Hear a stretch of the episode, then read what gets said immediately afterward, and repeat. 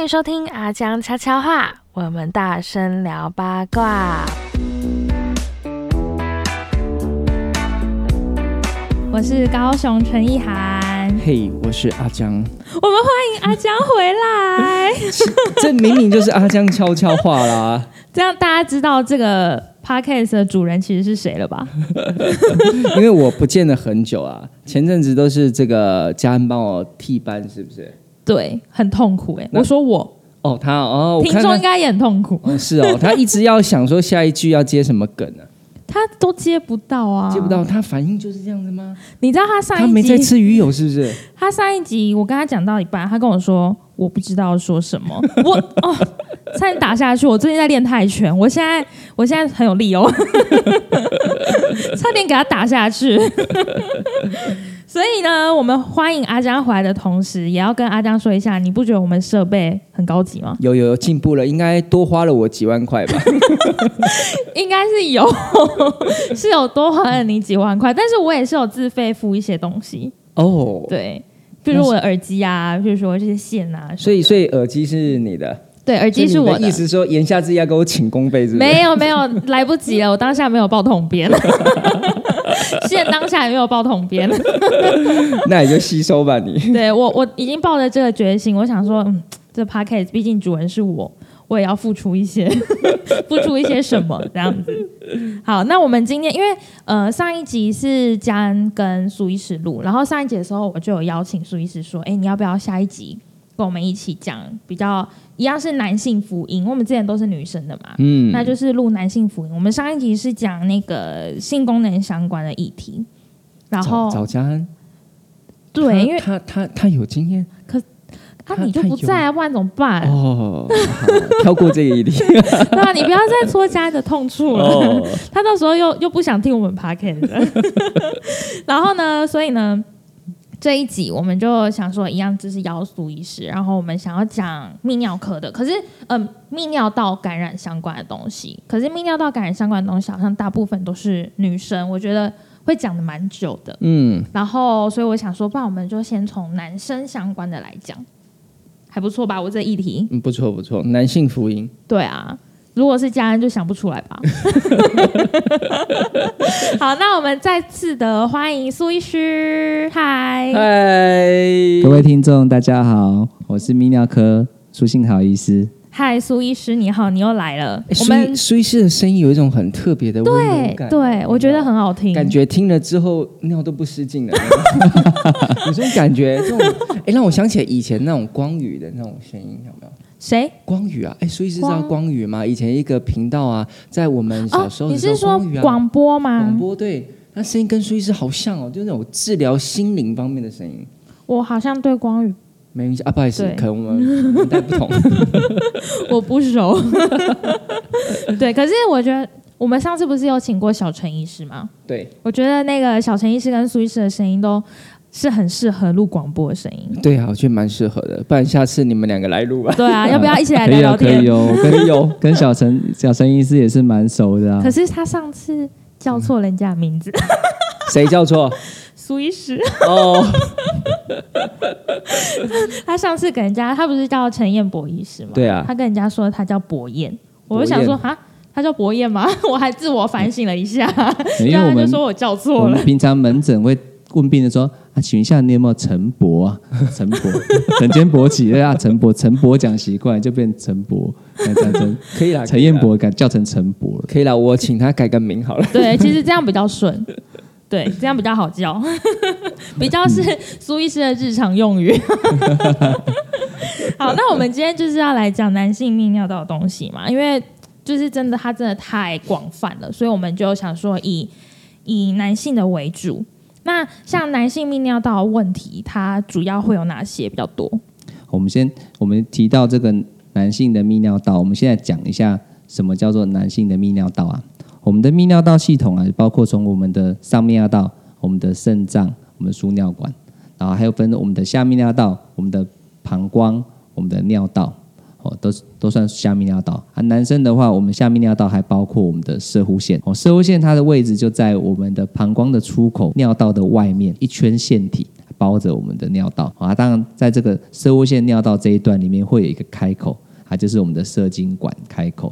哦，所以说我们男性尿道除了解尿的功能以外，也负担的就是说生儿育女、泌尿生子都是从、啊都是从尿道出来。那、当然，因为我们我们的泌尿道会有一个射物线的开口，哦，所以说我们这些男性的一些疾病也会从这个开口跑到我们的射物线，跑进我们的睾丸、然后就啊整组坏死。所以出问题就要来看泌尿科医师。嗯没错没错。好啊，我们我们知道这个构造之后，我们我们专门要讲男性嘛，我们就会针对这个射护腺哦，再再额外再讲一下。随着年纪的增长，我们的射护腺就会慢慢的长大，哦、长大它有可能就会产生一些小便的症状，啊，包括我们就了解一下什么什么叫下泌尿道的症状。嗯，哦，下泌尿道症状又分成除尿症状跟排尿的症状。哦，我们储存尿液就是包括说，我们除尿症状就是频尿，就是说一天一天的尿尿次数大于八次。哦，一天。可是可是我问一个问题啊，我我算年轻，你知道吗？可是我尿尿次数一天会大于八次。听是不是听起来很开始紧张？对啊，对，其其实其实我们是，我们正常我们 我们喝我们的饮饮水习惯呐，还有我们的生活习惯也会影影影响我们的排尿次数啦。哦但是如果说你就是如果说水喝太多啦。我是对水喝爱喝咖啡。对对，如果说你吓到。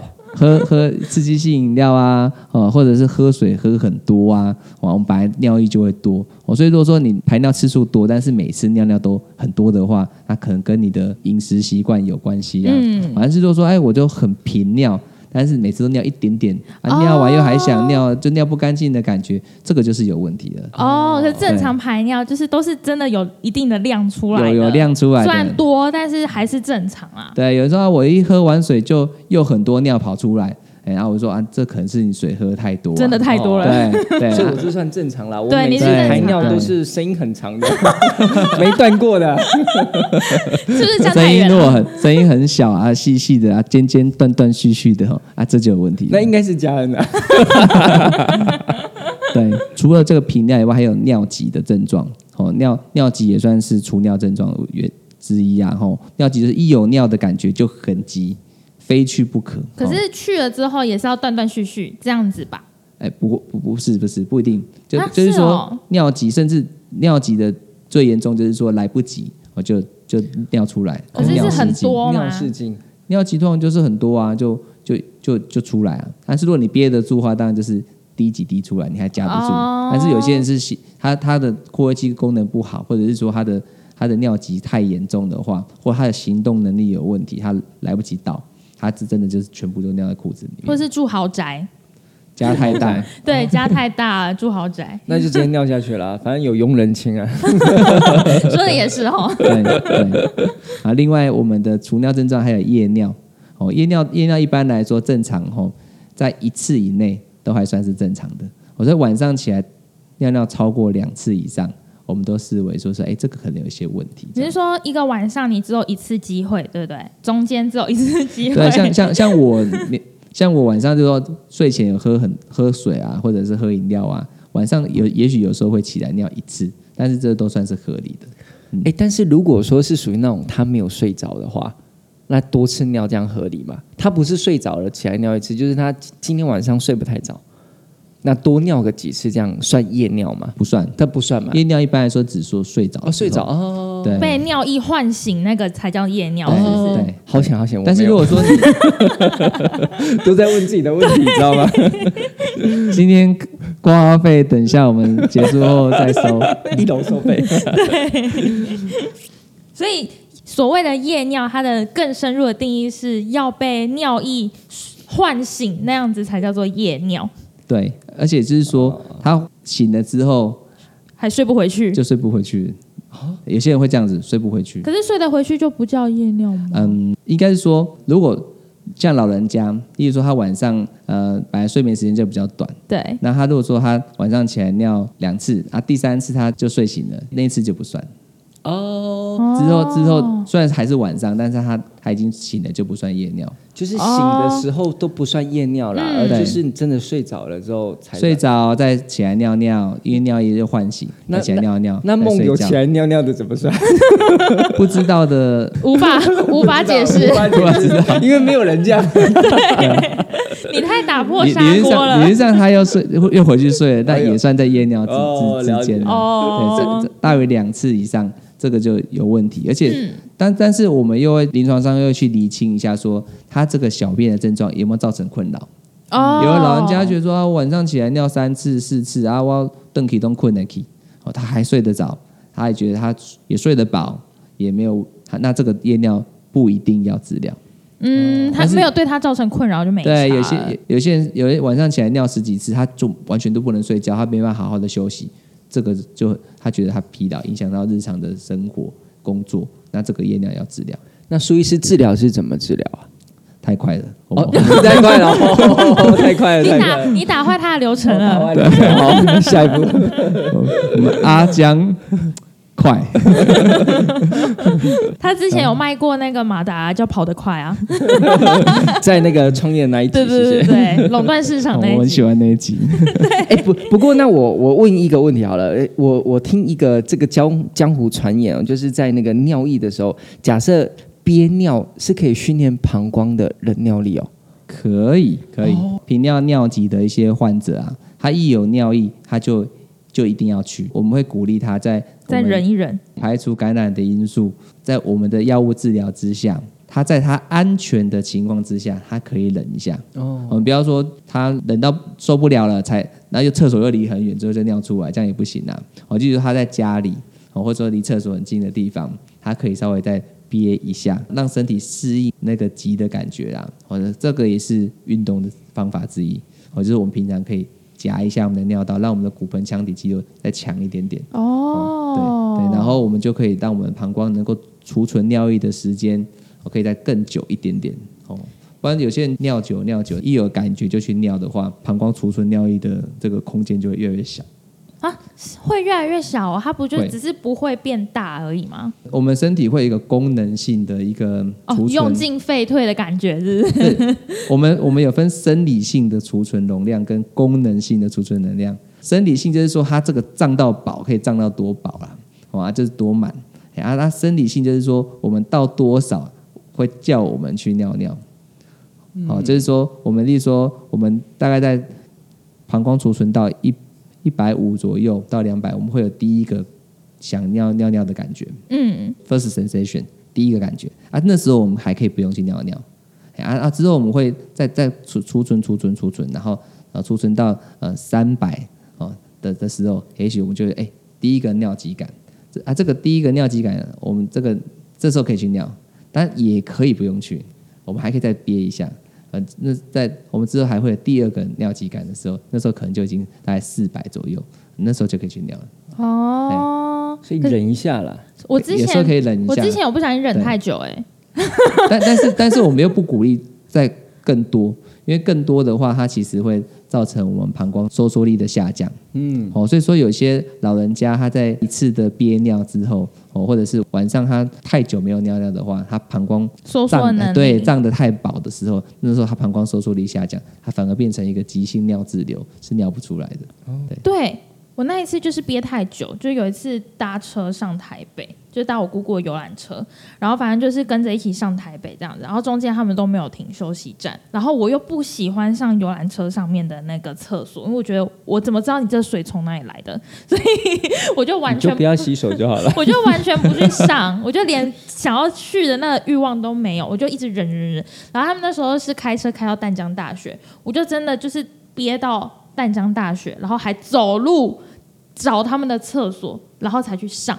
结果一蹲下，就是我一要上的时候，完全没有东西可以出来，哎，或者是才会慢慢的滴滴答答、滴滴答答出来，对，就憋太久，对不对？对，第一，我们憋尿的时候，我们膀胱的肌肉是被延伸拉长，拉长的时候，我们的肌肉收缩力是下降的。第二，我们憋尿的时候是用意识去用力的夹紧你的骨盆腔底的肌肉，所以说你的你的肌肉是紧绷的，你要让它放松，又要花点时间，对才打开来。真的嘿。嘿而且那时候外面还一堆人在排队，超煎熬的，然后一直敲门敲门敲门，然后一直放松一直放松就就觉。得很慢呐、很 压力很大哎、对，所以说真的在临床上也也会有年轻女性的解尿困难来我们的门诊。就是真的憋尿憋太久对，我们真的是会问她说：“哎，你是不是有憋尿的习惯？”我、真的，一问之后，哎，有些人在工作啊或出去玩的时候必须憋尿，长时间，然后他他造成他他在生理上他没办法很好的放松尿道。嗯，嗯，这个临床上也是有的。看来女性真的有很多可以讲，下一集再邀请苏医师来。我们我们之前哦，在那个台积电哈设过那个果汁霸，你知道吗？在台台南的台积电啊，然后我们发现他们有一些现场专业人员啊，就穿那种无尘衣进去啊哦，。对，哎，我后来了解说，他们就是要穿嘛，然后如果说真的要上厕所，要出来再脱掉然后再用一些什么设备啊，吹一吹之后等等，很麻烦。他们说他们光一次上厕所，他们总共来回时间大概花半小时，所以他们一天在场内作业九个小时哦，他们最多最多只上一次厕所，啊，太久了吧？因为因为他太麻烦，重点是太麻烦了，所以我觉得这样应该会有蛮大的问题。有我们真的临床上真的也是蛮多科学园区的一些工程师啊，因为穿脱无他们那个无尘的衣服啊，太麻烦了，所以就不喝水又憋尿，哎，然后造成之后的一些尿道感染啊、哎解尿困难的现象，哦，这些这些都是算是职业伤害的一种啊。这个要寻求那个那个服装设计科，你知道吗？哦，我以为是劳工局。是不是？寻求服装这个，有时候你就是下面解一下，用一个圆圈画一下就可以了，不用全脱这样这样还叫无尘衣吗？我以为是要找劳工局嘞，要放那个一要排一定时间，什么三个小时上一次厕所的。工作时数当兵吗？当兵上厕所跟喝水都是有时间的。对，可以啊。哎、好像原因讲完了哈。原因还没讲完，哦，原因还没讲我完吗？们刚只讲了有什么症状而已。刚刚在解释我们问的原因啊。哦，对对对，自作多情啦，我自作多情。我们我们的下面到下面到症状啊，吼，它它发生的原因有很多哦，当然包括最常见，我们像最常见就是感染哦，男生女生都会感染。我们感染的时候就会频尿、尿急，男生的话有多一个射物线，我们射物线开口，刚刚前面有讲过，射精管开口在尿道里面，所以尿道感染的时候，细菌就会顺着射精管跑进射物线里面，就产生射物腺发炎。哦，射物腺发炎，它也一样会刺激想尿尿，哦，甚至射物线肿起来，压迫到尿道，也会造成解尿困难。哦，所以射物腺发炎，哦，会痛，会频尿，会解尿困难。然后再来就是说，除了感染的问题以外，还有膀胱的问题，膀胱过动症，哦，膀胱它过度的敏感，它没办法装很多的尿。而且我们刚刚前面也有讲到，哦，它一点装一些尿，它就尿意感，它就必须要去。哦，所以说这时候膀胱过动症，我们除了除了我们给他训练他憋一阵子，让他胀一下，胀一下，不要他一下下就去尿。哦，第二我们还可以吃药，吃药去降低膀胱的敏感度，增加它的除尿的量，你就可以改善它的呃频尿的症状他。刚刚一直说要叫病患忍一下，忍一下，我的画面 都一直想到是那个病患可能已经很想要冲去那个厕所，然后他们还要两三个人把他拉住，或者是绑在椅子上然后以后就这样，你想上厕所的时候，记得先深蹲五下、啊。训练一下。先先做，所以我们临床上我们真的会教病人怎么去憋尿。哦，哎，就是说说他已经尿急了，对不对？我们尿急的时候就开始走走，男生可以捏住鸟鸟啊，呃，女生可能比较没办法。我们就会教他说，你就不要尿急的时候就开始跑，因为有时候你一跑的时候，你你的骨盆腔的稳稳定肌肉的稳定度就消失了，你反而会在跑过程中就尿出来了。对要要走的，对，所以所以说，基本上一个很强烈的尿意感来的时候，其实你可以坐着，然后用力的夹紧你的尿道，哦，就是哦做我们那个夹断尿液的那个那个力那个感觉，那个肌肉收缩，夹住尿液，让让所有的尿液都不要进到尿道里面。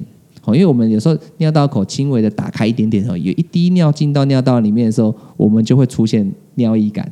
就觉得啊好急，快快出来了。但其实你用力夹紧它，把尿液再逼回去之后，哎，你那膀胱收缩的感觉过去了，突然哎就就又没了又没了。对，哦所以有些人就说，哎，有些人每个人都有遇到过，就工作到一半突然尿急，就一忙哎又忘记尿尿，又又撑了好几好久才才才嗯对才会这样就这个就是我们的膀胱一个突然的一个异常的收缩，造成膀这叫膀胱过动啦。它异常的收缩，产生一些尿液跑到尿道里面去。这时候稍微的忍一下，尿道夹一下，数到十，诶，有时候尿道的尿意感就过了，诶，过了之后你再慢慢的去厕所，哦诶，就不会说跑到一半就哇就出来了。对对，就尿出来了。这个哦这也是一个呃改善的方法了，嗯，跟大家分享一下我。自己是真的快要尿出来的时候，我是用快走的，快走对吗？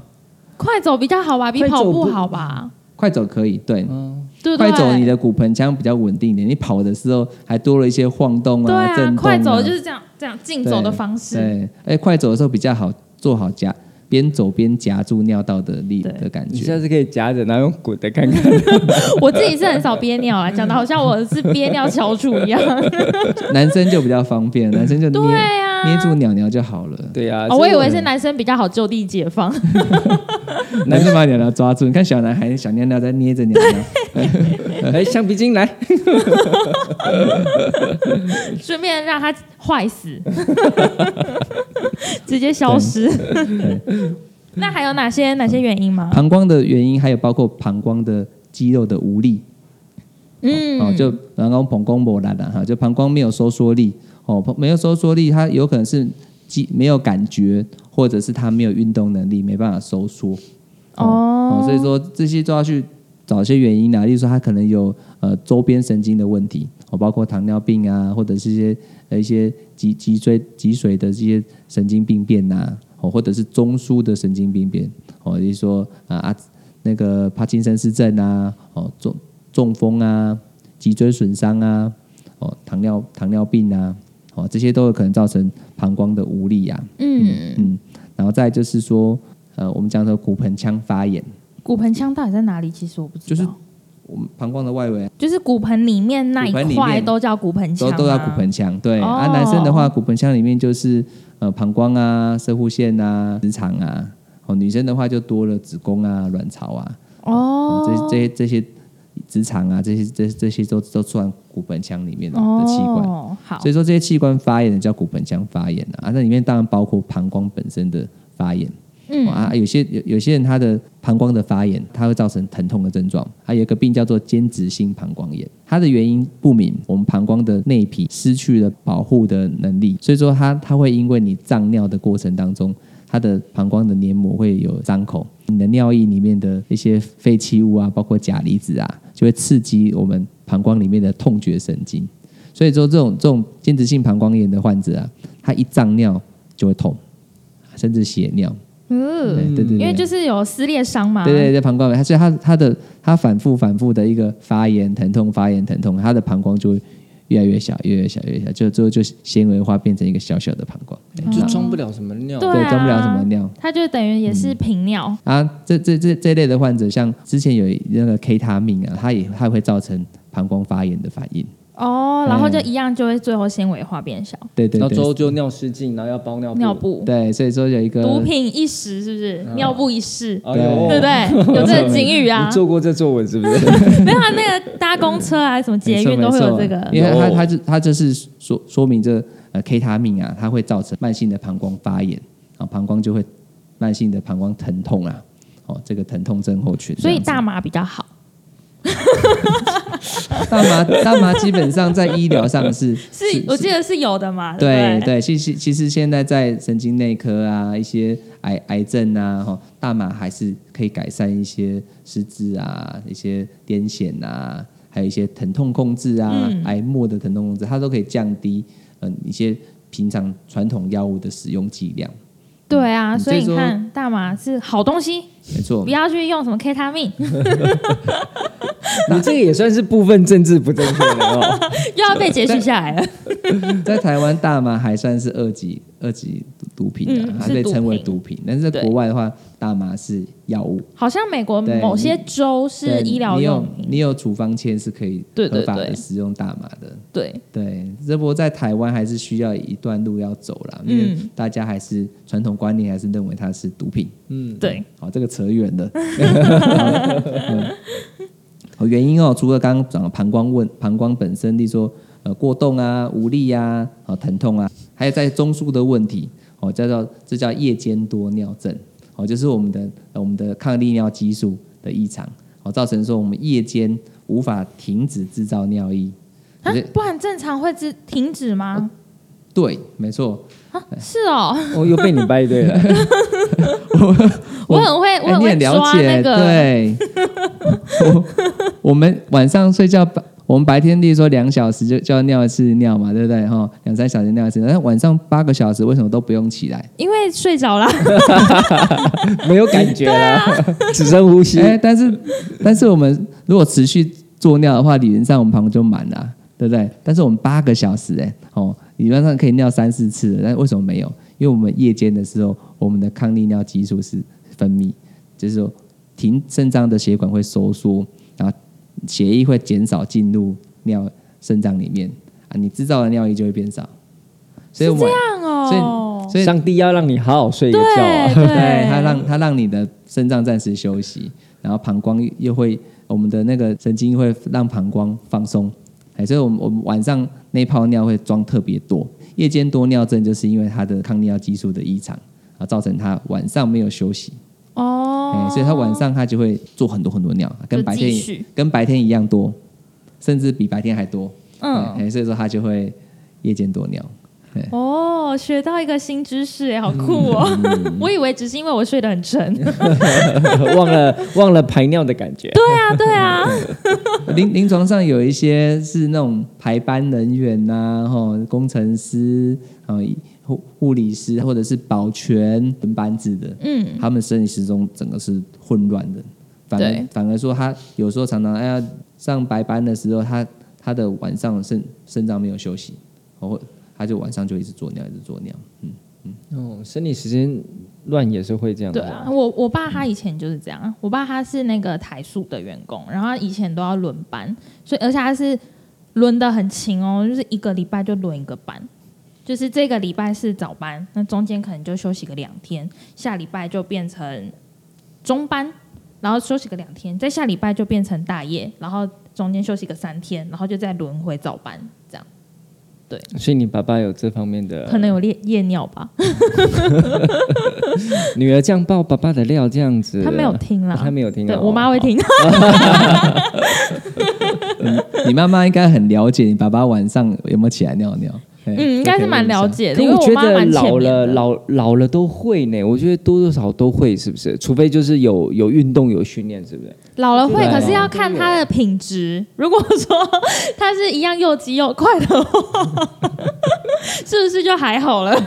对，这刚刚刚刚也是有讲到，就是说，第一，我们我们年老，我们的膀胱的呃容量有可能会下降，嗯，哦，然后第二，我们男生的话，射物线可能会长大，嗯，哦，五十岁以上可能五成会肥大，哦，八十岁以上可能就八成了，哦，高达八成的射物线肥大就可能会影响到解尿的功能，哦，解解尿可能会变慢啊，频尿、尿急呀、所以说，呃，年纪越大的症状越多，好好保养了。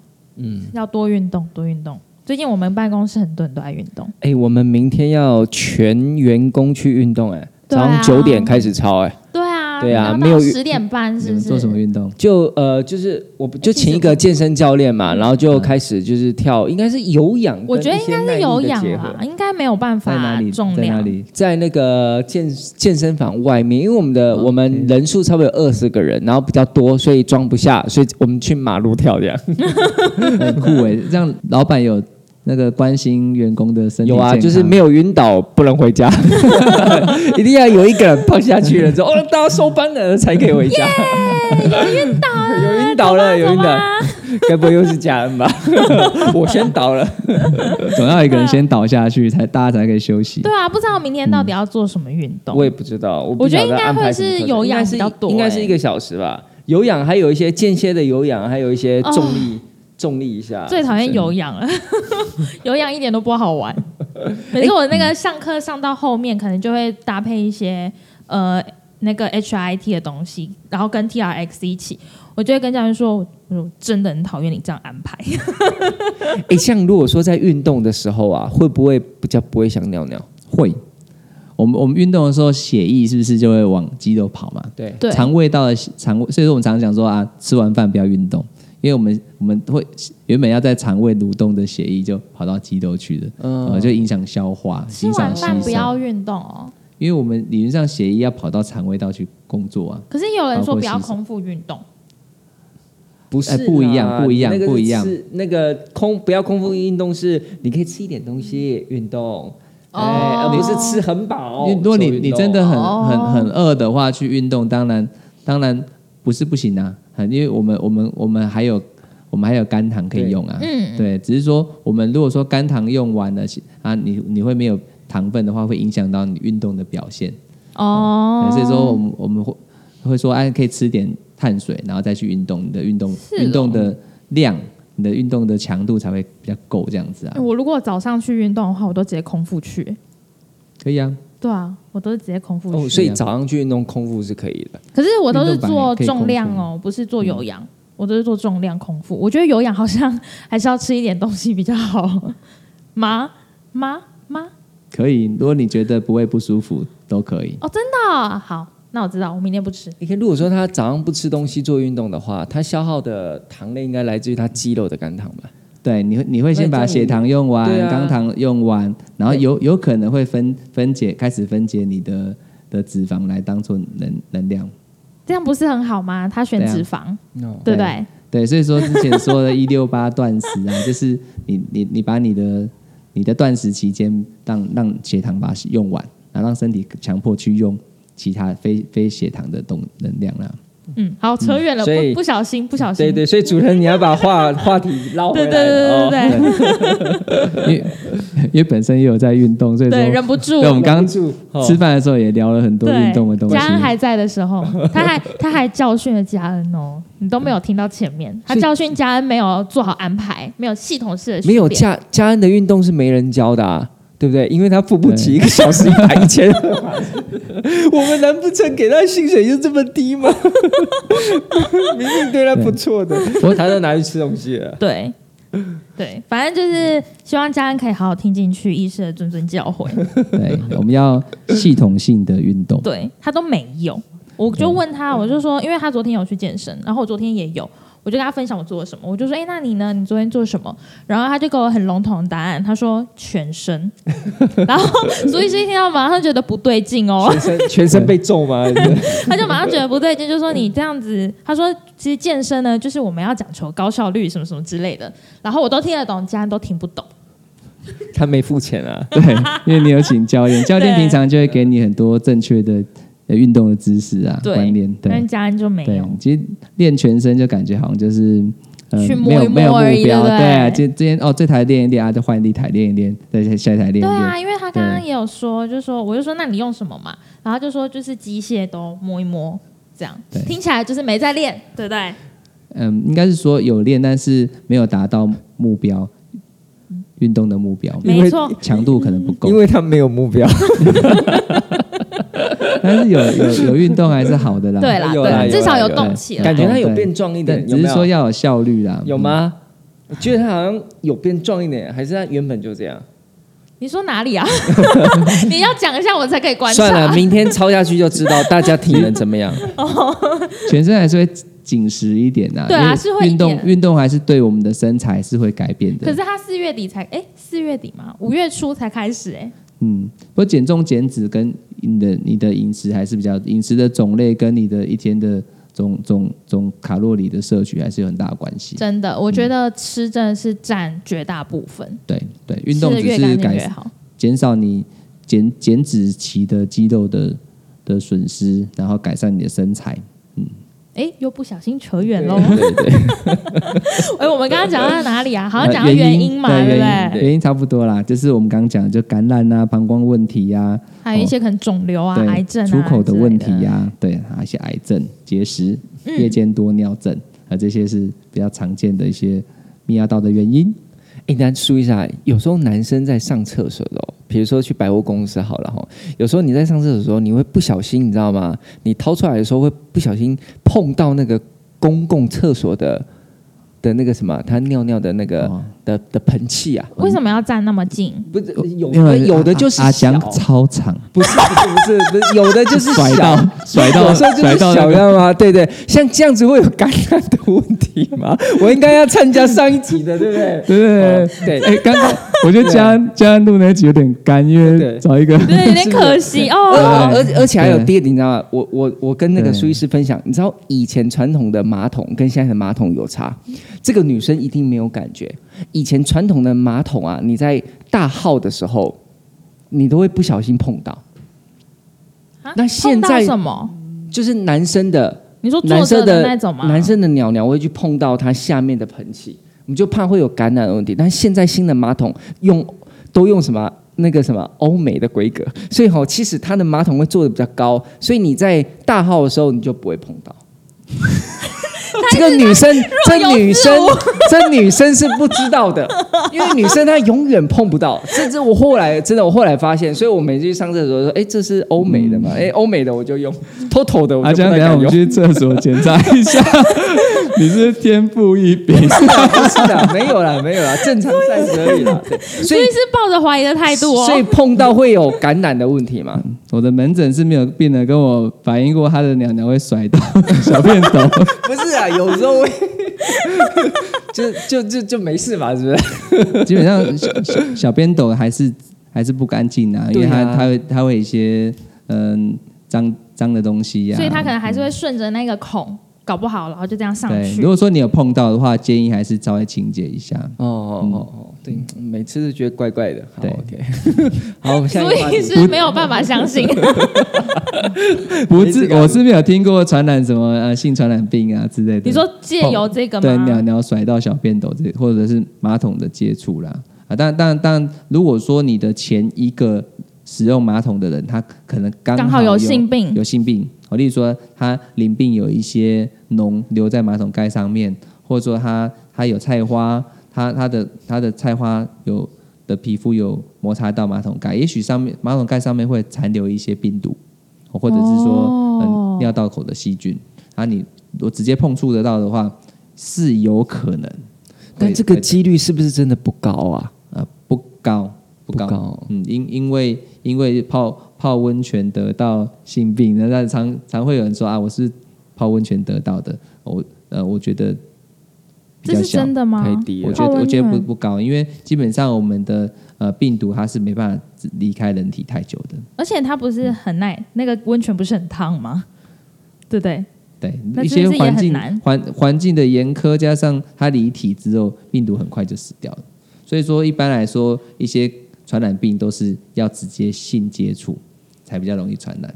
哦，阿佳你就站远一点嘛。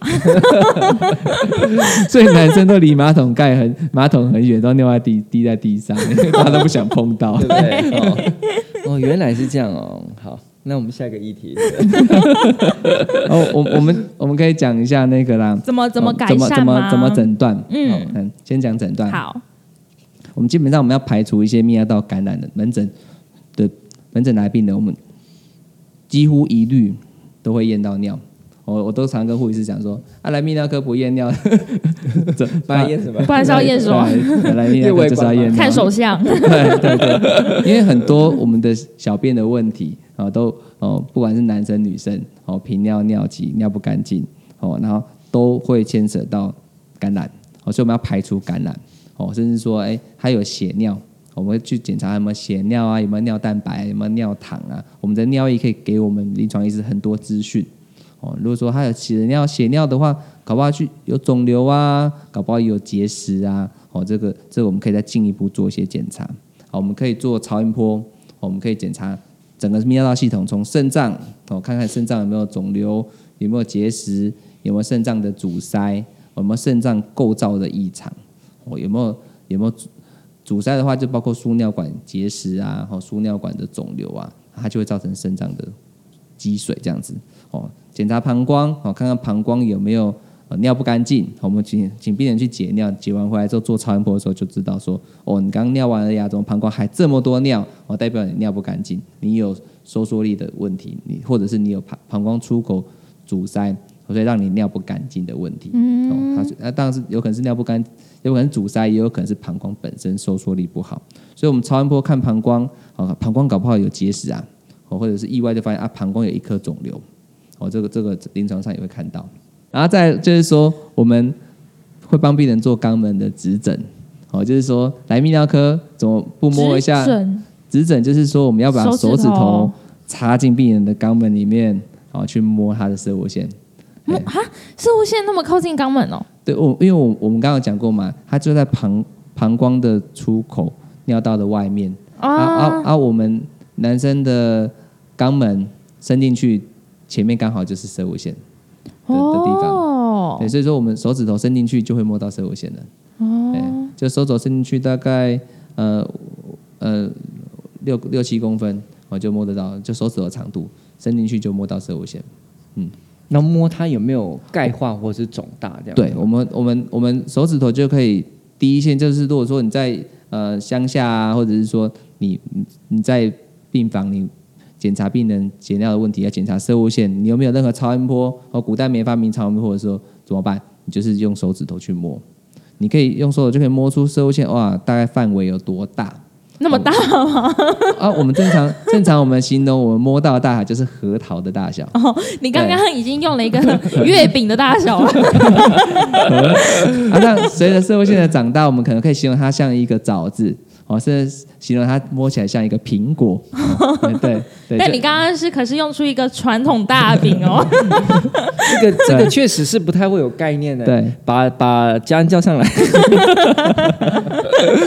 就摸一下，我们跟别人啊，我们就摸一下刚摸一下，从屁股进去摸一下你的射物线，然后感受一下它多大，感受一下它的表面有没有光滑，按一按它的质地有没有弹性？弹性，哦。对，因为有一些射物线癌是硬硬邦邦的，哦。哦，甚至会摸到一些小颗粒之类的，呃，硬硬块啊，那个就是怀疑射物腺癌。哦，也因为因为我们射物腺癌用超音波不一定看得到，但手指头的敏感度反而比超音波好。因为我们人的手指头有很多丰富的神经，我们可以去、嗯有经验的医生摸一摸就知道这个地方有硬块，然后我们就可以赶快再去做进一步的检查。哦，所以是刚刚有说到有经验的医师哦，，对，他有不是医师，你不要验乱摸，因为摸不出来。而且他在顺便说自己很有经验，我都听出来了。我就是很会听这些细节的人。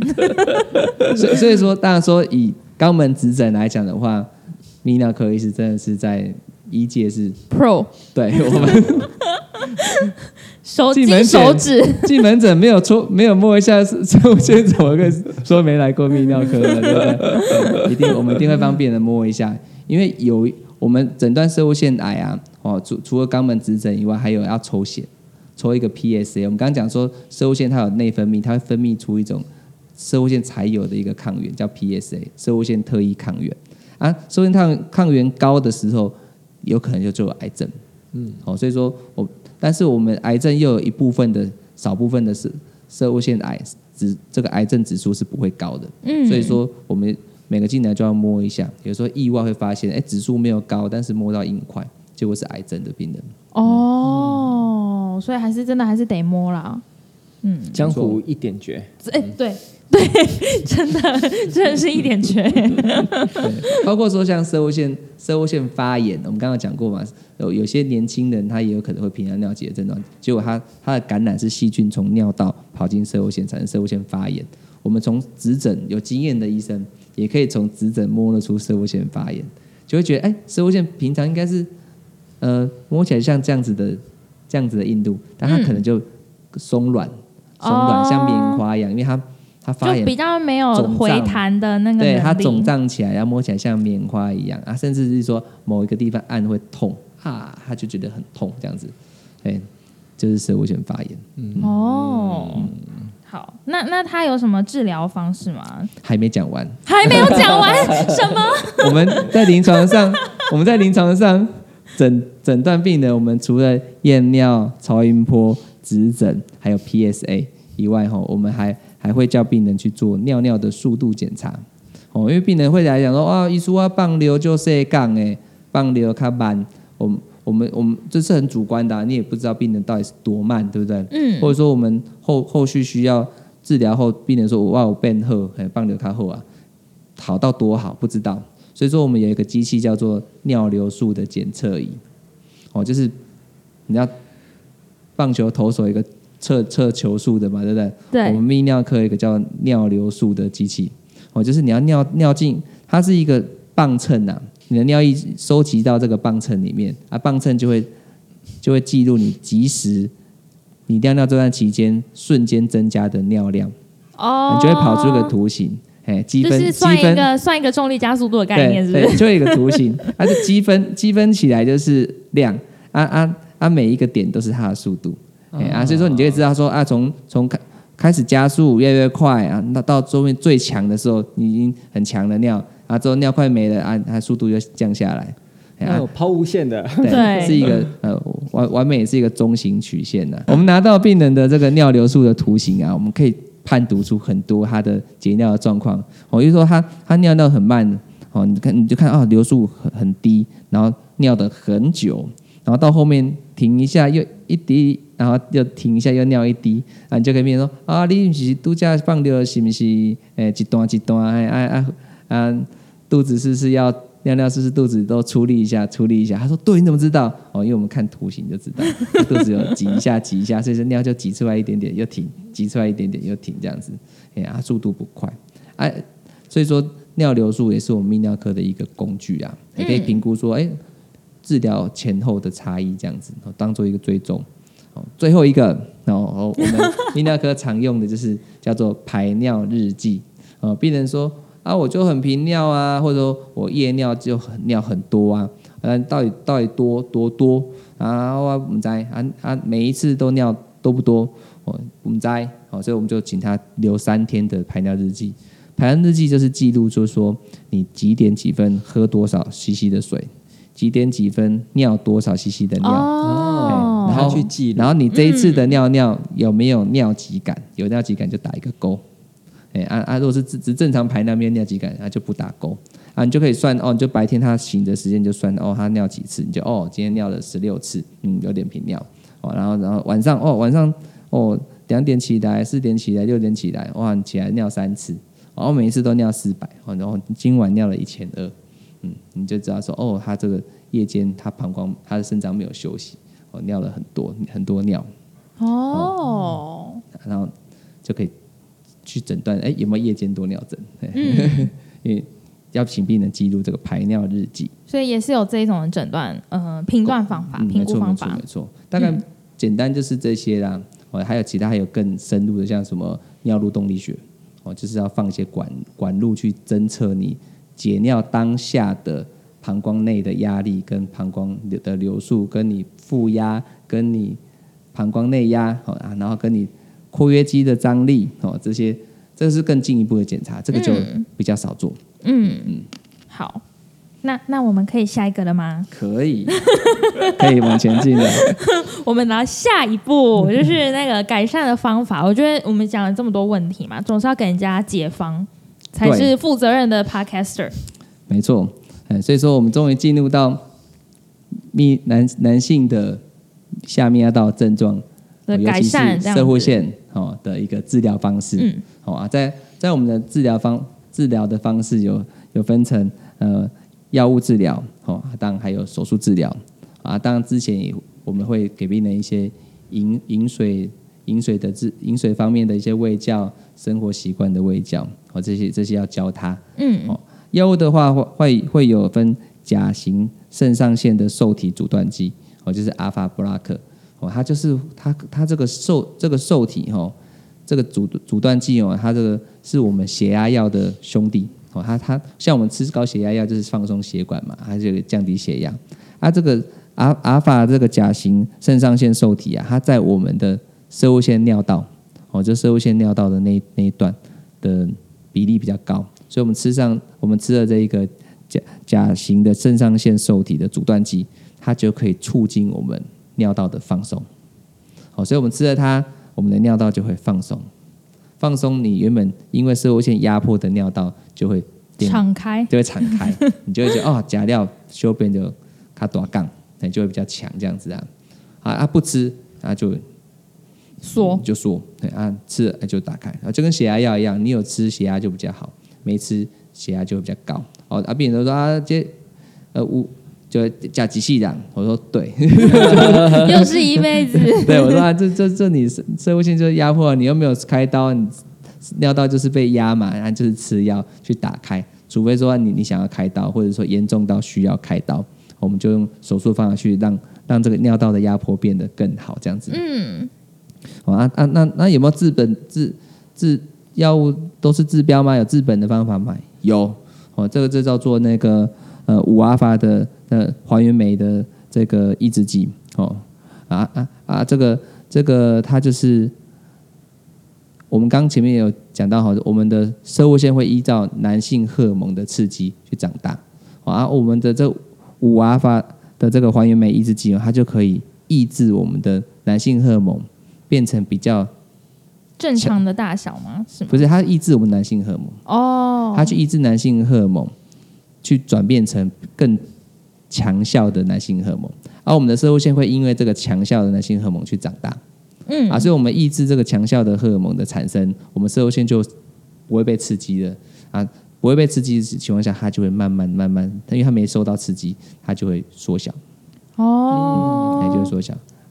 这不是比较常见的，直接针对射护腺的药物就对了。对的啊，基本上这个药物就是它就是针对你的男性荷尔蒙去做一个抑制，啊抑制了之后，它就会它就会改善射护线的大小啊，大射护线大小改善了啊，自然它引起的一些压迫症状、刺激性症状都会都会改善。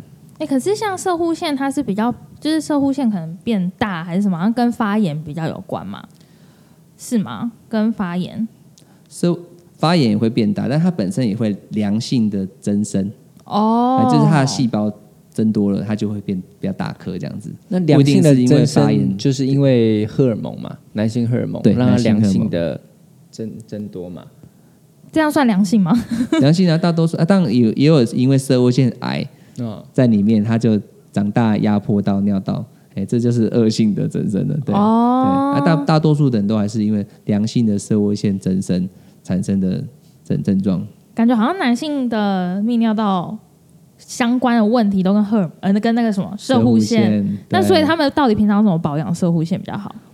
我们第一个，第一我刚刚讲的嘛，我们很多症状都是因为感染造成的，所以说我们会鼓励病人多喝水，嗯，哦，避免尿道的感染，哦，因为尿道感染会会频尿，射物腺的感染也会肿肿起来，压迫到尿道，尿尿不出来，哦，血尿、血精都有可能，哦，然后我们的饮食，哦，饮食的话，我们会鼓励患患者就是呃少吃红肉啊，低脂肪的饮食，影响避免避免因为荷尔蒙的关系。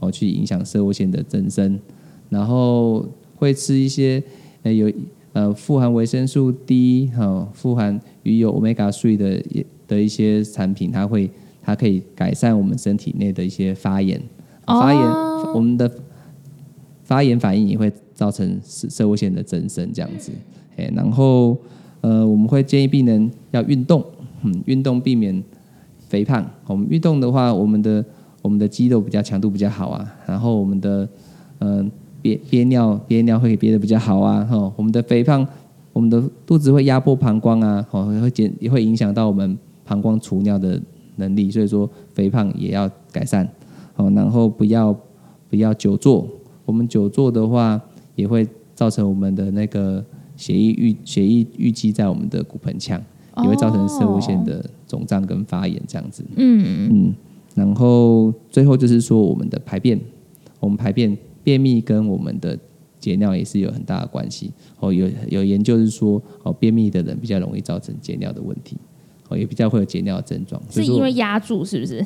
因为我们的我们直肠就可以摸到射物线呐、哦，对哦，啊，所很以说近很近。所以说我们便秘就等于说我们的直肠里面塞满了硬邦邦的大便，那姿势就会往前压迫到我们的尿道？哦，对对哦对，所以偶尔补充一些益生菌也是也是对的对啊。所以关于我们一些哎哎，我们我们这些呃，包括我们射物腺肥大的一些饮食啊，哦，我们可以请对啊，阿江，哦你是营养师哎、哎，嘿，Q 我了哈。对对对，哦到你了，到你了。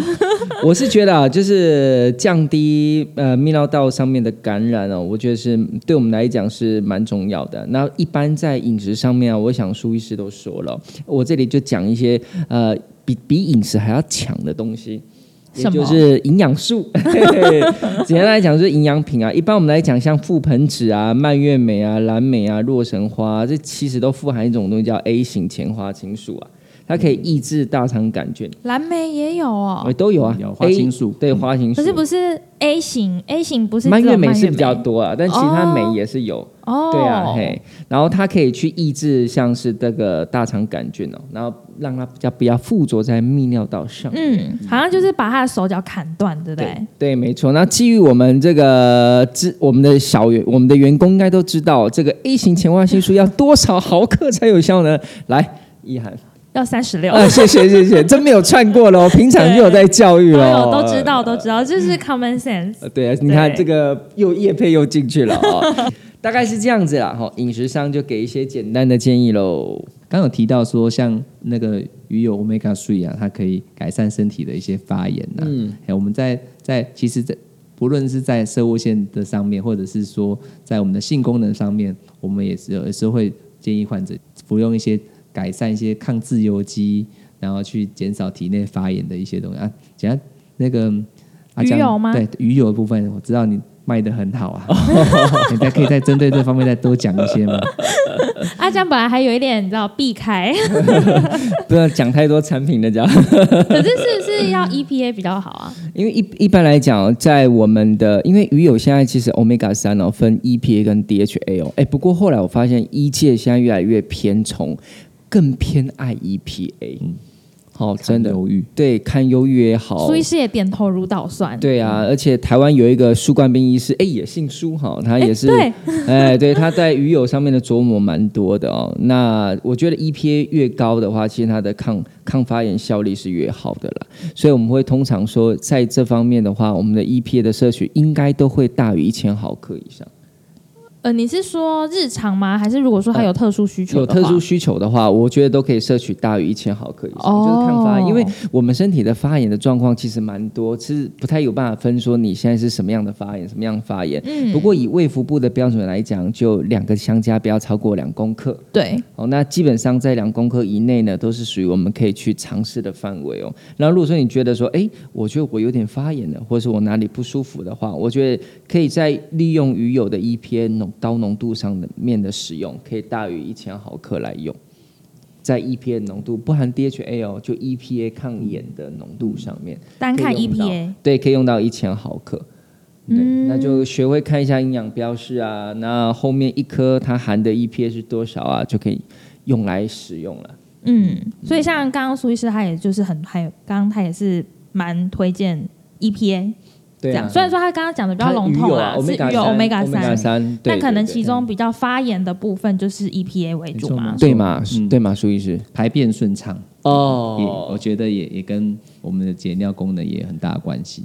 排便顺畅哦，对对，这这也是哎，吃一点油脂在排便上面也会有帮助啊。对我们吃一些油脂有帮忙，然嗯后蔬菜啊，对，喝水分啊，啊，运动这样。这这也是哎我们酵最素啊，酵素生菌啊，哦，太多太多太多了，不不要不要不要再讲了，不要再讲了，把把菜单拿过来，快把所有产品都拿来讲一下从一。念到十。